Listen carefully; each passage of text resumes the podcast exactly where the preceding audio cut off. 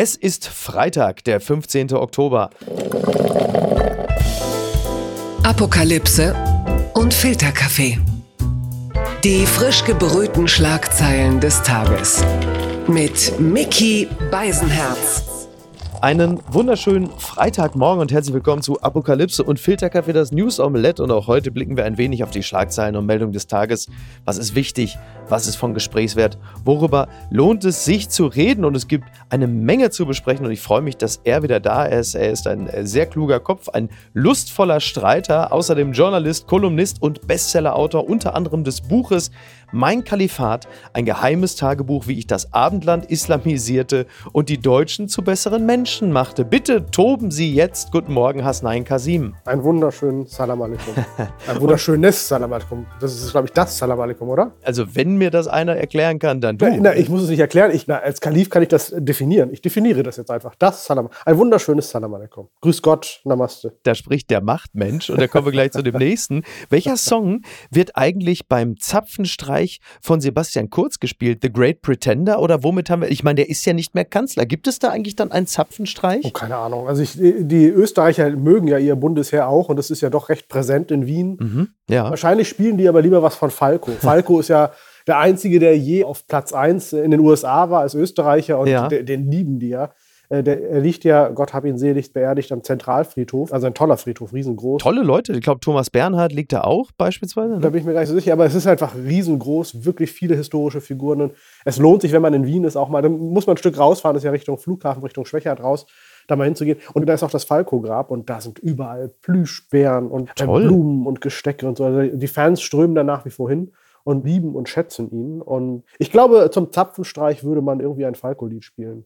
Kannst du uns mal ganz kurz, weil du bist ja äh, bei der Marine gewesen und bist insofern etwas äh, mal, Bundeswehr erfahrener als wir, die wir am Mittwochabend große Augen gemacht haben, als Soldaten mit Fackeln am Brandenburger Tor bzw. am Reichstag entlang marschierten und der ein oder andere sich erinnert fühlte an die dunkelsten Kapitel der deutschen Geschichte. Es war ja der Zapfenstreich zum Ende des 20-jährigen Afghanistan-Einsatzes und zwischenzeitlich trendete dann unter anderem der Begriff Wehrmacht. Alles natürlich verlässlich dumm, wie es bei Twitter häufig der Fall ist. Aber was steckt denn jetzt eigentlich dahinter und hätte man es besser machen können? Naja, also ähm, der Zapfenstreich ist ja ein, ein militärisches Zeremoniell. Und zwar das höchste Zeremoniell, was die Bundeswehr hat. Zur Ehrung von Persönlichkeiten oder von einem Ereignis, zur Feier eines Ereignisses. In diesem Fall ging es darum, eben einfach diesen Einsatz der Bundeswehr in Afghanistan nach 20 Jahren zum Ende gekommen. Zu nicht wirklich einem ruhmreichen Ende, muss man dazu sagen. Gerade sagen, ja. die Bundeswehr, Bundeswehr hat da schon Großes auch geleistet. Und diese Leute, diese Kameradinnen und Kameraden zu ehren, darum ging es. Mhm. Das ist, finde ich, prinzipiell gut. Ich finde es eh so, dass das viel zu wenig gewürdigt wurde, Ja. ja. was, was die auch geleistet haben. Ich meine, bei Absolut. allem, was auch schief gelaufen ist und was schlecht Ja. gelaufen ist. Aber ich finde, das, das Würdigen kam wirklich zu kurz. Das hat man jetzt gemacht. Die Frage ist halt, muss das auch in dieser Form funktionieren? Und ich meine, die Bundeswehr liebt Tradition. Und dieser Zapfenstreich ist ja ein altes preußisches Zeremoniell. Das gab es in der preußischen Armee. Das gab es dann eben auch in der Wehrmacht unter den Nazis. Ja. Und das gibt es eben in der Bundeswehr auch schon. Ja. Mitte der 50er Jahre gibt es das. Die Frage ist natürlich, ist das noch zeitgemäß? Es ist natürlich sagenhaft dumm zu sagen, das wäre Wehrmacht-Tradition und das wäre der Geist der Wehrmacht. Das stimmt so nicht. Aber ich kann natürlich schon nachvollziehen, dass das Unbehagen äh, erzeugt und so in den Augen vieler Leute, dass da Soldaten mit Fackeln gehen. Man kommt eigentlich nicht umhin, sich etwas unwohl zu fühlen, wenn man die Bilder sieht, in dem Dunkel vor allen Dingen und dann die Fackeln und dann die Helme. Ja, genau. Also insofern, ich fände ja, aber who am I? Ich fände, die Bundeswehr wäre gut beraten und das Militär wäre gut beraten oder die Politik, sich mal ein Zeremoniell zu überlegen, das sie ja brauchen. Ist ja völlig legitim, Dinge zu feiern, Dinge zu ehren, aber das auf eine Art und Weise zu tun, die vielleicht angemessener ist, moderner ist, zeitgemäßer ist und die nicht an übelste dunkle Zeiten erinnert. Also insofern, ich kann das Unbehagen verstehen, diese scharfe Kritik und Wehrmacht und so weiter, das ich jetzt übertrieben. Na dann kommen wir mal zu der künftigen Regierung, die sich dann solcher Dinge ja auch annehmen kann. Die Schlagzeile des Tages. Es gelten die ersten zwei Regeln des Fight Clubs, das schreibt T-Online bezüglich der Ampelsondierung. Ja, heute wollen uns die Koalitionspartner ins B endlich aus ihrer Floskelwelt erlösen. Dann soll es ein Sondierungspapier mit konkreten Ergebnissen geben. Es wird auch tatsächlich Zeit. So steht es in diesem Kommentar und es wird auch noch gesagt, es würde nicht verwundern, wenn Lars Klingbeil zu Beginn der Gespräche den Filmklassiker Fight Club vorgeführt hätte, um allen die ersten zwei Regeln einzubläuen, nur ganz leicht abgewandelt. Die erste Regel der Sondierung lautet, ihr verliert kein Wort über die Sondierung. Die zweite Regel der Sondierung lautet, ihr verliert kein Wort über die Sondierung. Und in der Tat ist das Ganze, ich klinge schon wie der Dr. Klenk, ne? in der Tat ist es ja wirklich eine einzige Blackbox. Äh, und das ganz ohne die Schwarzen von der CDU, ne? muss man sich mal vorstellen. Es dringt ja nichts nach draußen. Die Frage ist, ist es gut? Finden wir das schlecht? Also ich finde das gar nicht schlecht. Die Wahrheit ist ja, egal wie man es macht, man macht es schlecht. Es gibt immer was zu meckern. Ja? Ja. Wenn Politiker was machen, kann man immer was meckern, man kann immer was kritisieren. Das ist auch unsere Aufgabe als Journalistinnen und Journalisten, das zu tun. Aber die Wahrheit ist ja, wenn immer alles rausdringt, ja, und dann wird alles sofort zerredet und jeder sagt dann was dazu Ja. und kritisiert und so weiter. Und dann kommt man nicht zu einem Kompromiss. Es trauen sich die Leute ja dann auch, äh, die, die verhandeln, gar nicht mehr bestimmte Kompromisse einzugehen, weil sie dann öffentlich als Verlierer dastehen. Ja. Aber wenn sie jetzt mal untereinander erstmal handeln äh, und verhandeln und sich zu einem Kompromiss durchringen, dann können sie ja das fertige Konzept dann vorstellen. Das kann man dann immer noch zerreißen und kritisieren und auseinandernehmen oder von mir aus auch loben.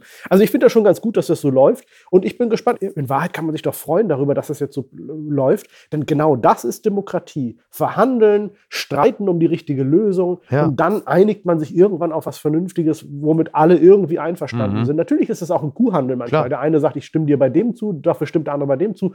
Und ich finde gerade dieses Bündnis Ampel, also von FDP über SPD bis Grün, das deckt eine ganze Bandbreite an Meinungen, Haltungen, Gesellschaft ab. Und das finde ich gut. Ja, ich finde es grundsätzlich auch gut, aber es bedeutet natürlich auch, das heißt ja, ne, ein guter Kompromiss ist, wenn alle ein langes Gesicht machen. Und es wird natürlich vor allen Dingen halt eben auch für die Vertreter der FDP und der Grünen auch bedeuten, in ihre eigenen Fraktionen zurückzukehren und denen zu sagen, Freunde, mehr war leider nicht drin. Also ein Vergnügen wird es, glaube ich, nicht, wenn die aus den Koalitionsverhandlungen rauskommen und es plötzlich heißt, keine Ahnung, es gibt kein Tempolimit, es wird keine Steuererhöhung geben. Es wird schon interessant sein zu sehen, welche roten Linien da überschritten werden und welche Schranken da fallen. Absolut, klar. Also das ist ja das Spannende. Ich meine, ich bin ja gespannt, wo für wen welche rote Linien gelten. Aber das ist genau der Punkt, wenn man das öffentlich machte und diese roten Linien sind vorher schon bekannt, dann äh, ist von vornherein klar, da kann man nicht rüber, da darf man nicht rüber. Und dann scheitert das am Ende, ja? so Genau. wie es vor vier Jahren der Fall war. Handlungsunfähig eigentlich, ne? So ein bisschen wie bei Umfragen auch, wo du plötzlich merkst, oh Gott, die Umfragen sind so und so und dementsprechend agiert man wieder komplett anders. Insofern kann man vielleicht ein bisschen mehr zu seinen eigenen Positionen stehen, wenn man sie nicht schon überall abklopfen muss. Genau. Und man kann so auch vielleicht überlegen, stimmt diese rote Linie eigentlich noch, ja? Oder können wir nicht doch sagen, okay, dann ist das Tempolimit halt nicht wichtig genug und dann springen wir da über unseren Schatten und, und lassen da eben eine andere Meinung zu, eine andere Haltung zu. Also das wird man dann ja sehen. Und dann muss man ja in Wahrheit auch noch dazu sagen, ein Koalitionsvertrag ist ja dann auch nicht das, was tatsächlich eins zu eins umgesetzt wird. Was dann die politische Praxis später wird, ist ja nochmal was anderes. Du bist ja äh, in vielerlei Hinsicht ein interessanter Charakter. Ich habe es ja gerade schon gesagt. Marine, dann ist es ja so, ich hoffe, ich stelle dich nicht öffentlich bloß, wenn ich sage, du hast eine FDP-Vergangenheit. Das ist jetzt hier nicht die große Entlarvung, aber die Frage ist, erkennst du deine Liberalen eigentlich wieder im Jahr 2021? Eher nicht. Also ich würde es auch nicht meine Liberale nennen. Ich bin ein liberaler Mensch. Also ich kann grundsätzlich mit liberaler Politik und liberaler Haltung sehr viel anfangen. Und ich wünschte der FDP, sie würde sich wirklich auch wieder auf liberale Dinge konzentrieren. Zum Beispiel? Naja, also ich, für mich sind Dinge wie bürgerliche Freiheitsrechte, Meinungsfreiheit und so weiter, das sind die Dinge, die mir wichtig sind. Jetzt wird es dann wieder heißen, ach Gott, jetzt kommt er wieder mit Gerhard Baum und Burkhard Hirsch und so weiter und sozialliberale Koalition, das ist ja Ewigkeiten her. Ja, das stimmt, aber ich meine, wir haben gerade in Zeiten, wo Leute wie Trump Präsident waren, wo, wo die AfD stark wird, wo überhaupt Rechtspopulisten und Extremisten stark werden. Ich meine, wann, wenn nicht jetzt, wäre eine Zeit für eine starke liberale Partei, die Bürgerrechte, Freiheitsrechte verteidigt. Ja. Und das tut die FDP meiner Meinung nach leider nicht. Es gibt da Köpfe, die es tun, aber viele tun es nicht. Da geht es dann ta- tatsächlich um Steuerpolitik, Steuersenkung, um äh, Wirtschaftspolitik, um die wichtig ist. Das, ich finde Wirtschaftspolitik wichtig. Aber in der Corona-Politik beispielsweise, da hat doch gerade die FDP, zählte doch eigentlich immer so zum geistig gesunden Teil der Opposition, die durchaus ein paar richtige Punkte hatten in Ja. Sachen äh, Bürgerrechten und Freiheit und haben dort ja auch tatsächlich, wie wir ja festgestellt haben, gerade bei jungen Leuten ja auch extrem punkten können. Ja, wobei ich im Detail gar nicht jetzt mich auskenne mit der Corona-Politik der FDP.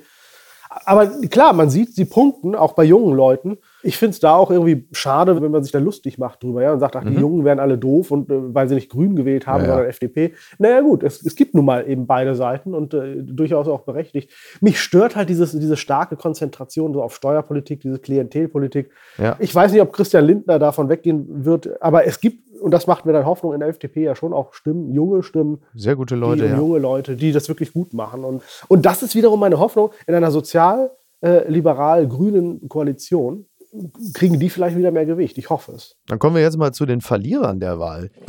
Die unbequeme Meinung.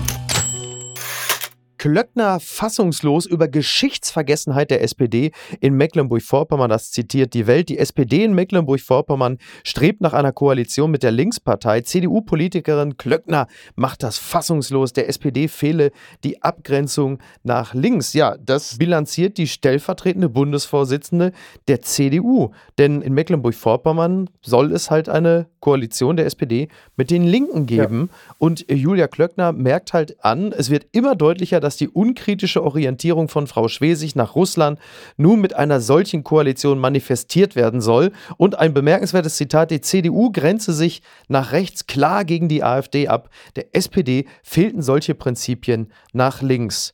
Ja, Julia Klöckner, hat sie recht? Hasenein? Also ich bin mir ganz ehrlich nicht so ganz sicher, ob die CDU sich nach rechts so klar abgrenzt. Ja, also wenn ich so mal schaue. Ich ahnte, dass das kommen könnte. Ja, also klar, aber wenn ich das schon höre, äh, Entschuldigung, ja. ich schaue mir dann Ortsverbände in Ostdeutschland an der CDU, da wird fröhlich ja. zusammen kooperiert und da werden, da wird nicht nur kooperiert, sondern da wird ja, äh, Stichwort Herr Maaßen, das ist Gott sei Dank ja gründlich schief gegangen. Das ist richtig. Wird ja AfD-Inhalt kopiert. Ob das nun besser ist, weiß ich ehrlich gesagt auch nicht. Ja. Ich kann Kritik grundsätzlich verstehen, jetzt, dass sie sagt, mit der Linkspartei auf der anderen Seite. Ich hatte mit der Linkspartei so in den 90er Jahren auch so meine Schwierigkeiten. Mhm. Es ist faktisch unbestritten Nachfolgepartei der SED. Mhm. Wo das Geld ist, das viele Geld der SED, ist auch nicht so ganz klar. Ein Porsche von Klaus Ernst teilweise, ne? Na gut, also jetzt keine Neiddebatte, aber. Vor allen Dingen ich. ich meine, ich frage mich dann schon, ist das noch sozusagen auch im Geiste die Nachfolgepartei? Und ich muss sagen, 30 Jahre später, naja, also wenn ich mir anschaue, wie Herr Ramelow Politik in Thüringen macht, ja, ja. das ist jetzt nicht irgendwie marxistisch, äh, leninistisch, revolutionär. Ach, Dietmar Bartsch kann ich mir auch sehr gut als Ministerpräsident vorstellen. Ja, und ich, ich kenne jetzt die Politik von Mecklenburg-Vorpommern nicht allzu genau, aber ich finde das schon, wenn man sieht, wie, wie erfolgreich die Linke dort ja war, erstaunlicherweise ja bei der letzten Bundestagswahl auch nicht mehr. Aber ich kann das schon verstehen, dass man dort einen anderen Zugang hat zu der Linkspartei, als man ja. in den westdeutschen Bundesländern hat und dass man da koaliert. Es ist auch ein Unterschied, ob jetzt eben die Landes-SPD in Mecklenburg-Vorpommern das macht oder die Bundes-SPD. Und ich meine, da ist ja klar, gut, das äh, ist ja gar kein ja, Thema. Absolut. Also es sei angemerkt, dass der Vorsitzende der Linken in Mecklenburg-Vorpommern, Thorsten Kopplin, dass er in der DDR beim militärischen Wachregiment der Stasi gedient hat. Insofern ist dieser Vorwurf jetzt nicht völlig daneben. Schon, Man ja. kann also schon sagen, dass es ja. äh, einen Linksrutsch gibt, nur dass die CDU nichts mehr davon hat. Aber weil wir ja gerade schon davon sprachen, Julia Klöckner ist ja sehr stolz darauf, dass die CDU sich nach rechts klar gegen die AfD abgrenze. Du hast ja gerade schon den Namen Maaßen reingeworfen. Ich würde gerne noch was anderes anbieten. Es gibt ja, oder es gab die Wahl zum Landtagsvize in Sachsen-Anhalt und da hat dann, also es ging um einen Mann namens Hagen Kohl von der AfD und der sollte halt einfach äh, der neue Vizepräsident des Landtages in Sachsen-Anhalt sein. Und die Stimmen hat eben dieser Mann auch von der CDU bekommen. Gut, jetzt muss man der Fairness halber sagen, sind alte Reflexe. Die CDU kann nicht anders, als einen Kohl zu wählen. Aber das ist natürlich ein bisschen unglücklich, wenn man gerade sich sehr, sehr breitbeinig hinstellt und sagt, so sind wir gegenüber der AfD. Aber sie legen auch so starken Wert auf die Formulierung Obacht, abgrenzen, nicht ausgrenzen und wieder die alte Frage Nein, Funktioniert das? Grundsätzlich bin ich auch immer für Abgrenzen, nicht Ausgrenzen, solange es nicht extremistisch ist. Was die AfD macht, ist in weiten Teilen extremistisch. Mhm. Das muss man ganz klar so sagen. Wenn die Linkspartei auch extremistisch wäre, wenn die jetzt, oder muss man jetzt wiederum darüber sprechen, wie definiere ich extremistisch?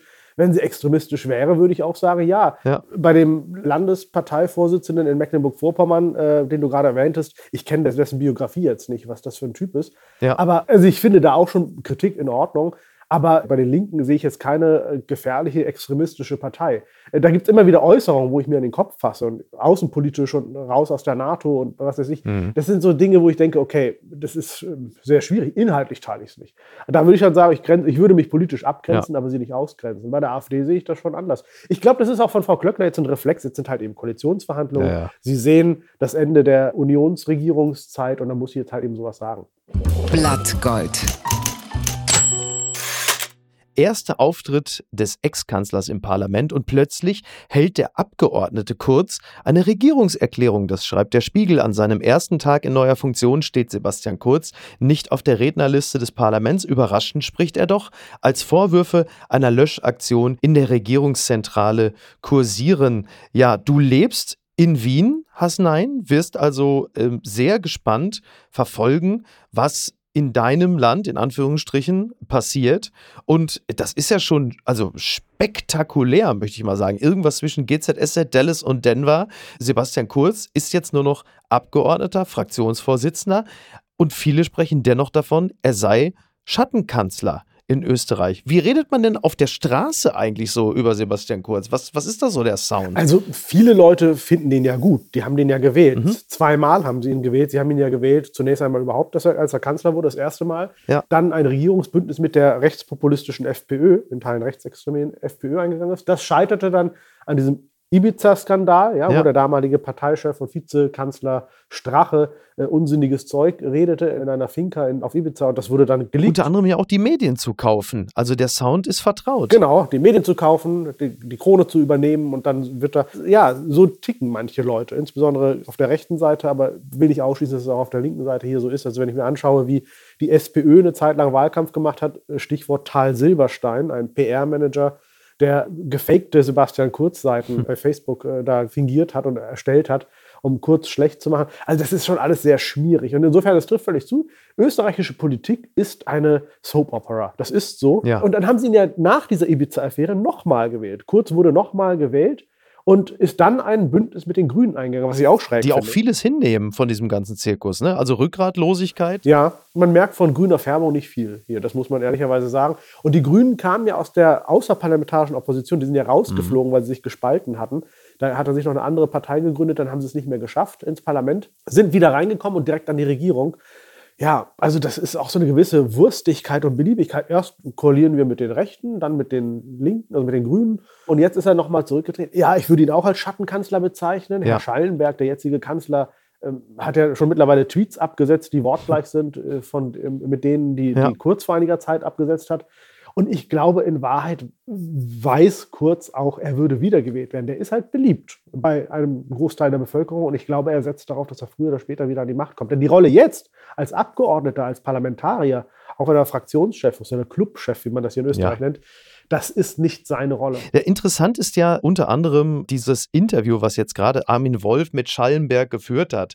Und Armin Wolf hat halt einfach Kanzler Schallenberg, muss man ja sagen, konfrontiert mit Chats, die äh, Sebastian Kurz mit Getreuen und Vasallen ausgetauscht hat. Und da ging es halt unter anderem darum, dass Sebastian Kurz damals schon ein Gesetz äh, zur Nachmittagsbetreuung von Kindern torpedieren wollte. Also politische Gegner auch innerhalb der eigenen Partei, als er damals noch nicht Kanzler war, einfach ja sabotieren. Ne? Da ging es darum, Kirchenvertreter unter Druck zu setzen, wenn dann die Rückmeldung kam, dem Kirchenvertreter wurde ordentlich eingeheizt, er stammelte der, der Rang um Luft, ja sehr gut mit vier Ausrufezeichen. Dann ging es darum, sich darüber zu freuen, wenn Parteifreunde in Anführungsstrichen schlechte Umfragewerte haben und letzten Endes ja auch äh, den alten Parteivorsitzenden Mitterlehner Genau. zu mobben, Ja. Dessen, und das ist eine besonders äh, miese Note in der ganzen Geschichte, zu dem Zeitpunkt, als Kurz massiv Stimmung gegen Mitterlehner gemacht hat und ihn gemobbt hat innerhalb der Partei, um selber an die Macht zu kommen, lag die älteste Tochter von Mitterlehner im Sterben.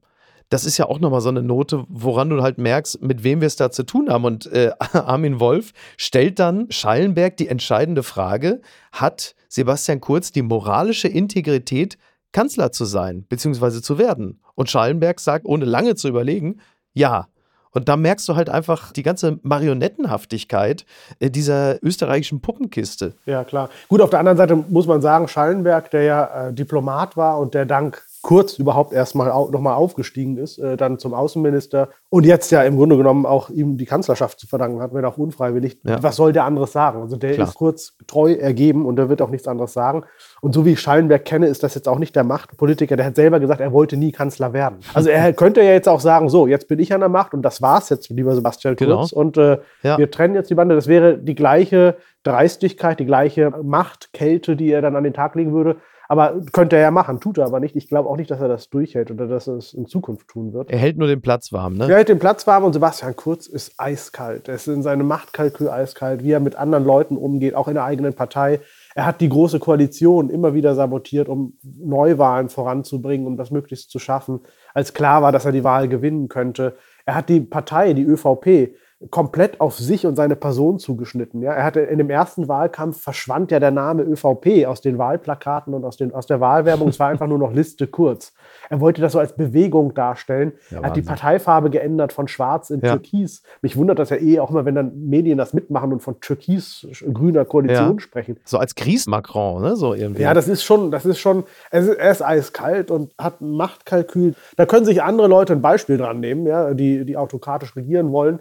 Man wird sehen. Die Frage ist ja, kommt das bei den Leuten an? Kapieren die, dass die so einen da haben? Und ich meine, äh, bei Sebastian Kurz ist, glaube ich, zwischen Schein und Sein ein Riesenunterschied. Ja? Er wirkt immer charmant und nett und geht ins Altenheim und tätschelt den alten Leuten über den Kopf und fragt, ob sie schon Mittag gegessen haben. Da gibt es lustige Videos.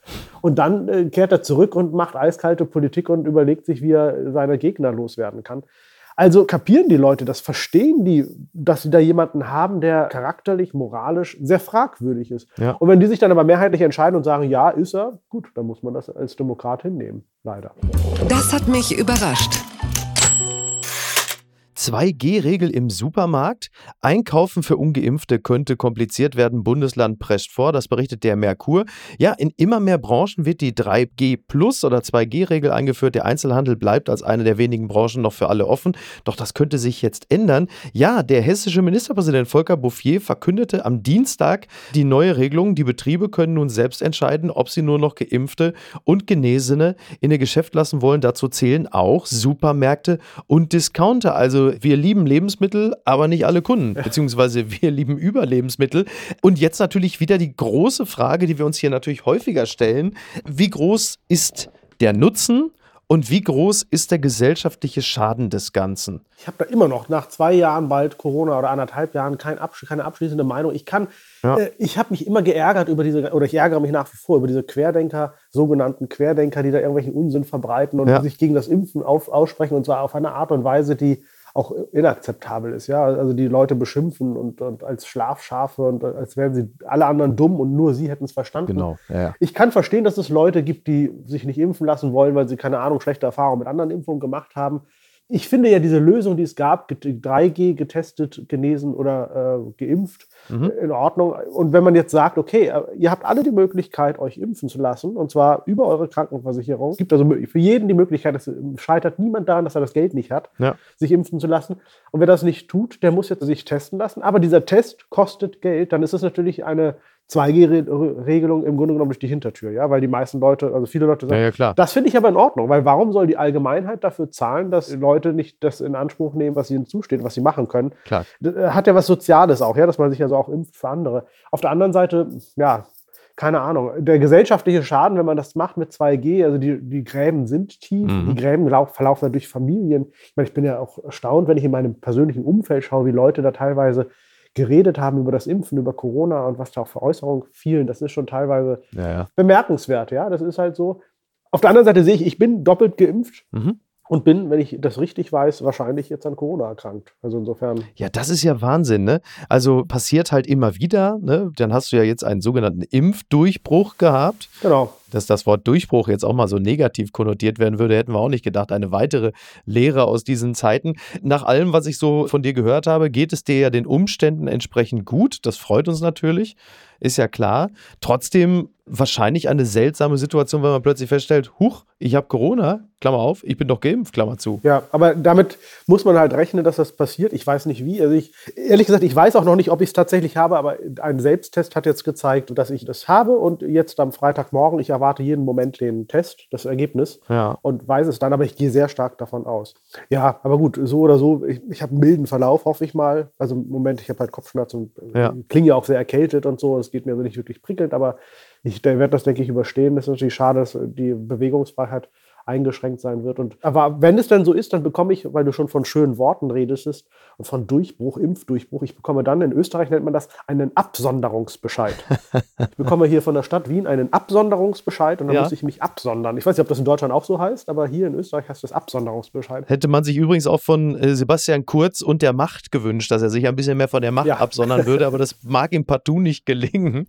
Absondern und absonderlich bleibt es. Twitter, 280 Zeichen Wahnsinn.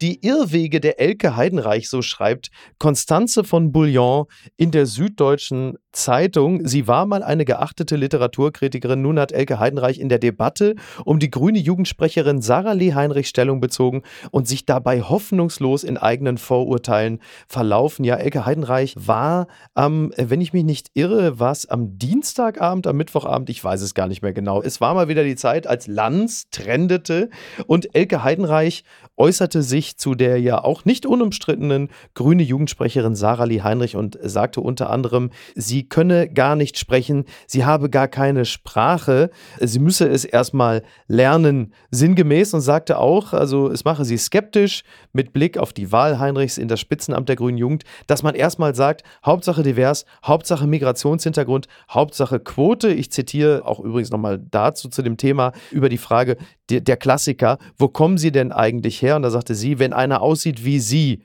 also in diesem Falle Sarah Lee Heinrich, sagte Elke Heidenreich, frage ich natürlich, wo kommst du her und wo kommen Sie her? Und zwar nicht, um Sie zu diskriminieren. Die Frage, wo kommst du her gegenüber Heinrich oder einem netten, dunkelhäutigen Taxifahrer, empfinde sie nicht als diskriminierend. So, nun ist es ja so, Hasnein, als du und ich das letzte Mal geredet hatten, da kam ich gerade relativ frisch aus einer Show namens Die letzte Instanz, in der die Vertreter der weißen Mehrheitsgesellschaft unter anderem sich darüber unterhielten, was ist rassistisch und diskriminierend. Jetzt ist Elke Heidenreich, sage ich mal, nicht auf dem intellektuellen Niveau von Jürgen Milski. Gleichwohl. Das hast du schön gesagt. Ja. klang es manchmal nicht ganz anders als das, was ich damals hörte, so rechts neben mir. Es kursieren dann natürlich dann die üblichen Schlagworte, ja. Rassistische Entgleisung, skandalös, unfassbar beschämend. Äh, manch einer sagte, ich musste sofort ausmachen. Wie nimmst du das Ganze wahr? Ehrlich gesagt ertrage ich das alles nur noch schwer, mhm. weil das wieder mal zeigt, wie schwierig Debatte, Streit und Auseinandersetzung geworden ist. Denn erstens einmal das, was die Sarah die Heinrich gesagt und getan hat und geschrieben hat, mhm. das finde ich auch äußerst kritikwürdig. Und ich finde, darüber darf und darüber muss man mhm. reden und streiten. Und ich finde, man darf auch in Frage stellen, ob sie geeignet ist für die Aufgabe, die sie da hat. Genau. Äh, allein schon, weil es Leute gibt, die eben nicht so sich geäußert haben. Nun kann man natürlich sagen, naja, als 14-Jähriger ja. äußern, ich habe auch als 14-Jähriger viel Unsinn wahrscheinlich geredet. Ja. Ich habe es geredet und nicht ins Internet geschrieben. Das ist halt ihr Pech. Ja, wir hatten das Glück, dass wir die Möglichkeit noch nicht hatten. Ne? Genau. Ne? Aber auch da muss man sagen, es ist jetzt nicht halt irgendeine Beleidigung, sondern wenn man sich die Worte anschaut, was sie da gemacht hat, das ist schon harter Tobak. Mhm. So, und nun kann man sagen, ja, aber sie hat um Entschuldigung gebeten. Ich finde jetzt nicht so Entschuldigung bitten, vergessen, vorbei, sondern da, darüber darf man streiten. Ja. Was natürlich niemals sein darf, ist, dass sie Drohungen bekommt, dass sie quasi sich zurückziehen muss, dass sie Angst haben muss um ja. ihr Leben. Das darf nicht sein. Ja. So, diese Debatte ist schon mal gründlich schief gegangen, ja, weil man sie nicht kritisiert hat, sondern sie wird in Teilen bedroht und muss sich zurückziehen. Und dann kommt Elke Heidenreich da steil aus der Kurve, wo man denkt, große Güte. Also ein bisschen mehr Differenz. Also sie hat ja wirklich aus dem Vollen ihrer Ressentimentssuppe da geschöpft mit der Kelle. Mhm. Ja? Also wirklich alles, was nur ging. Nochmal, sie hätte sie ja vernünftig kritisieren können. Aber dann kam dieses Ganze mit, also es ging ja nur um Quoten und so. Das ist doch niemals der Punkt gewesen. Ich meine, warum stellt sie in Abrede, dass die Sarah Lee Heinrich vielleicht auch aufgrund ihrer politischen Haltung gewählt wurde. Dass die mhm. meine, die ist ja gewählt worden. Die hat sich ja, ja nicht klar. an die Macht geputscht, ja, sondern ist ja gewählt worden. Also da schon mal in Frage zu stellen. Und dann diese ganze Debatte mit, wo kommst du her? Also ich bin es einfach leid, weil ich diese Debatte, wo kommst du eigentlich her, die führe ich ja auch schon seit Jahren. Ich finde auch, man darf das fragen. Natürlich darf man das fragen. Mhm. Die Frage ist halt, wie, wie frage ich das? Ja? Und es ist auch eine Frage der Stimmung zwischen den beiden Personen, Absolut. die sich da genau. begegnen, genau. oder? Ich glaube, das genau. ist das. Wir können da keine Schablone anlegen, weil ich weiß natürlich Nein. auch, also meine Frau ist ja nun gebürtig in Teheran, ja, und sie ist Perserin und sie ist auch begeisterte Perserin. Wir sind alle begeistert davon, dass sie Perserin ist. Und wir feiern das auch. Und sie zum Beispiel fühlt sich überhaupt nicht beleidigt, wenn jemand fragt, wo kommst du denn her? Sie wird auch niemals sagen, ich komme aus Hagen, sondern sie würde immer sagen, aus Teheran. Aber es ist halt ja. eine Frage der persönlichen Begegnungen. Genau. Viele andere fühlen sich aber dadurch ausgegrenzt, weil es natürlich auch immer impliziert, dass man sagt, du kommst ja nicht von hier. Und das genau. hat man bei Elke Heidenreich, die ich jetzt gar nicht in Bausch und Bogen verdammen will, aber das hast du in der Sendung natürlich gemerkt, dass sie sehr wohl unterscheidet ja. zwischen den, äh, wie wir sie gerne nennen, Bio-Deutschen und in Anführungsstrichen den von irgendwo anders her, die im Zweifel aber wie Sarah Lee Heinrich natürlich auch in Deutschland geboren sind. Und das hat man schon gemerkt. Absolut. Sie trennt zwischen einem Wir und die. Und die kommen ja alle zu uns. Und ich meine, mittlerweile kommen, sie hat das ja dann auch positiv versucht zu ja, drehen ja. und sagen, es ist ja schön, dass immer so viele von denen mittlerweile bei uns sind. Ja, ja. Naja, was heißt jetzt? Ich meine, muss ich jetzt auch so dieses Gastgefühl haben? Nein, ich bin Deutscher und ich, ich, ich, bin nicht zu euch gekommen, sondern es ist schön, dass sie bei mir ist. So. Genau. Kann ich auch umgekehrt herum sagen. Also insofern, und wenn, wenn man also durch diese Frage, wo kommst du eigentlich her? Und durch dieses Reden, wenn man da schon so eine Art, wie soll ich sagen, Hierarchieabstufung macht, ja, so eine Art soziale Distanz. Ich stehe über dir, dann ist das schlecht. Und das hatte ich bei Elke Heidenreich ganz stark das Gefühl. Ja, wir, ich, die weiße Mehrheitsgesellschaft und du, ihr müsst jetzt mir schon mal erklären, wo ihr herkommt. Ja. Und das muss ich sagen, hat mich für eine Frau, die ich eigentlich in dem, was sie geschrieben hat, schätze. Ich fand das eigentlich gut, Mhm, was sie gemacht hat. auch. Und Ja. finde es auch nach wie vor gut. Aber ich meine, das muss ich sagen, ist enttäuschend für jemand, der dieses intellektuelle Kaliber eigentlich hat. Ja, absolut, absolut. Übrigens, also dieser, wie ich finde, sehr kluge und auch durchaus differenzierte Kommentar von Constanze Bouillon schließt Ja. mit den Sätzen, all diejenigen aber, die die Literaturkritikerin nun als alte weiße Frau beschimpfen oder ihr in patriarchalischem Gestus nahelegen, doch bitteschön in Würde zu altern, gern auch den Mund zu halten, sollen selbst vorangehen. Eine Debatte, die von Gehässigkeit nur so strotzt, Ja. wird durch neue Niedertracht nicht besser. Man wünscht sich da beschämte Stille. Das hat mir als Schlusswort eigentlich ganz gut Super, gefallen. großartig. Das absolut, das trifft. Ja. Das bringt mich aber zu einer weiteren Frage, denn wenn die Frage aufkommt, wo kommst du denn her, dann können wir ja demnächst äh, lustvoll antworten mit aus dem Kalifat von Hasnain Kasim. Was für eine Art Reiseführer ist denn das Buch Mein Kalifat? Wo führst du uns denn da bloß hin? Na, es ist keine, kein Reiseführer, sondern es ist im Grunde genommen das wichtigste Buch des Landes mittlerweile. Ja? Ich hoffe, dass man das so versteht.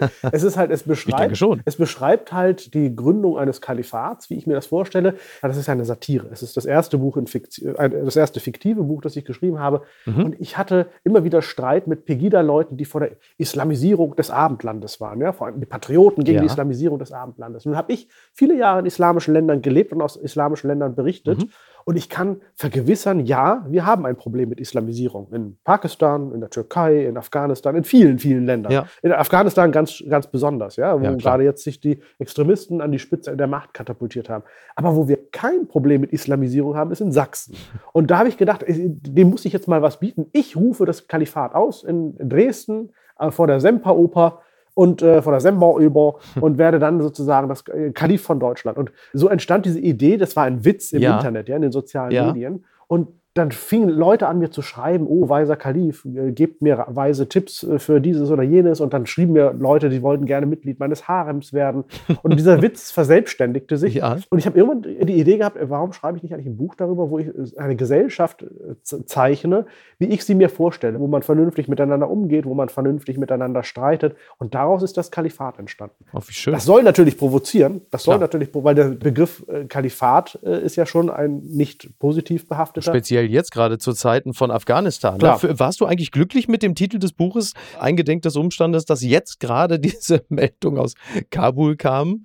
Was sagt man dann so zum Verlag? Nein, das ist ja Emirat, erstens. Das ist ja noch was anderes und nicht Kalifat. Stimmt, du hast recht, du hast recht, sie wollen ja gar kein Kalifat sein. Ja, Und außerdem war das, war das ja meine eigene Idee, dies, das so zu nennen. Und dann ist es ja nicht nur Kalifat, sondern mein Kalifat. Das erinnert ja an ein anderes Buch in deutscher Geschichte, das ähnlich heißt. Hm. Ja. Und äh, natürlich ist es eine Provokation. Aber äh, manchmal hilft Provokation ja auch, um Debatten voranzutreiben. wenn sie klug ist, definitiv, ja. Im Kalifat ist alles klug. Das gibt's doch gar nicht. Ein schöner Tweet vom Flughafen BER zum Thema Reisevorbereitung. Lufthansa und Eurowings bieten dir die Möglichkeit, dein Gepäck am Vorabend aufzugeben, in Klammern Vorabend-Check-In. Wir empfehlen dir, dies zu nutzen. Weitere Infos unter Zacka Zacka. Der Flughafen BER ist so schön geworden, dass man den Kunden empfiehlt, kommt doch einfach gleich zweimal vorbei für eine einzige Reise. Also wir haben die Schlangen ja gesehen, ja, die sich dort gebildet haben, weil halt irgendwie in Berlin, ja gut, ne?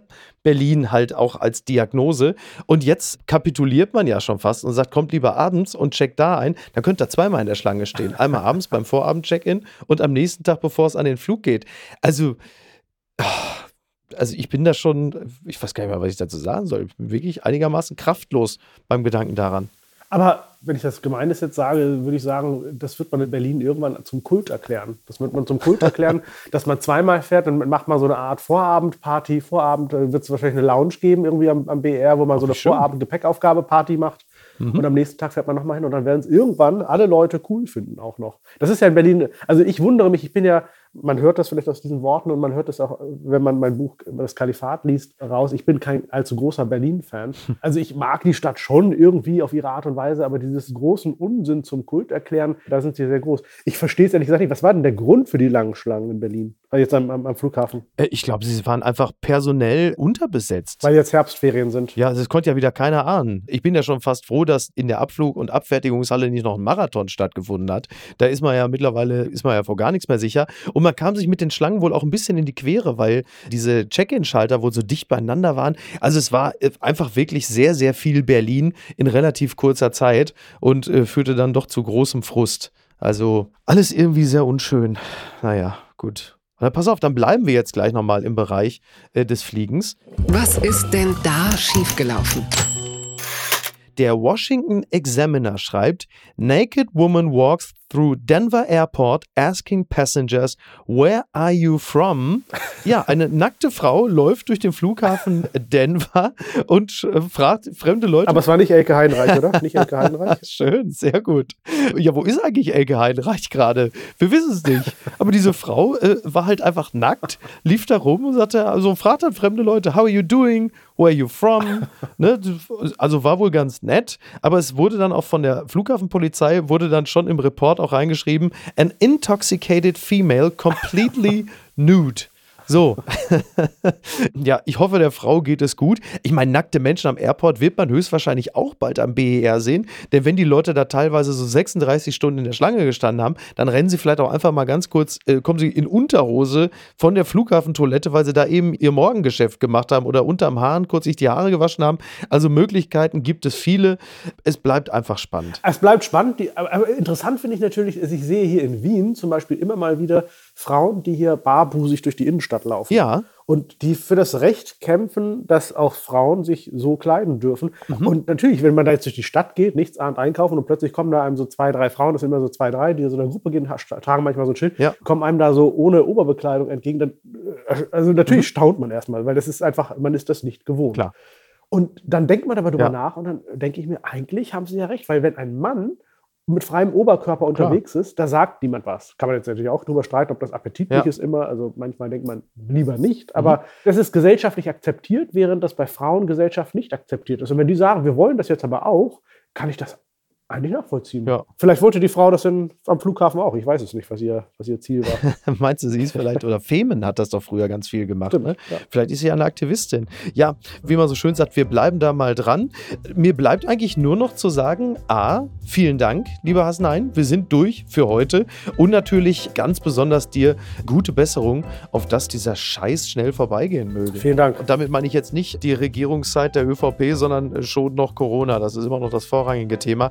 Ja, was ein Käse, aber wie gesagt, ähm, du bist geimpft. Wir dürfen davon ausgehen, du hast einen, einen leichten Verlauf. Und abgesehen davon, du bist ja der Kalif, du kannst es ja selber entscheiden, Genau. was mit dir Genau. passiert. Und deswegen verordne ich mir jetzt Quarantäne und schicke mir einen Absonderungsbescheid. Sehr gut. Also ich, ich schicke dir auch einen. Absonderungsbescheid. Allerdings nur unter der Voraussetzung, dass du auch wiederkommst. Sehr gern. Bis bald. Hasnein, ich danke dir. Mach's gut. Danke. Bis denn. Ciao. Ciao. Tschüss. Apokalypse und Filtercafé ist eine Studio Bummens Produktion mit freundlicher Unterstützung der Florida Entertainment. Redaktion Niki Hassania. Produktion Laura Pohl. Ton und Schnitt Niki Franking. Neue Episoden gibt es jede Woche montags, mittwochs und freitags, überall, wo es Podcasts gibt.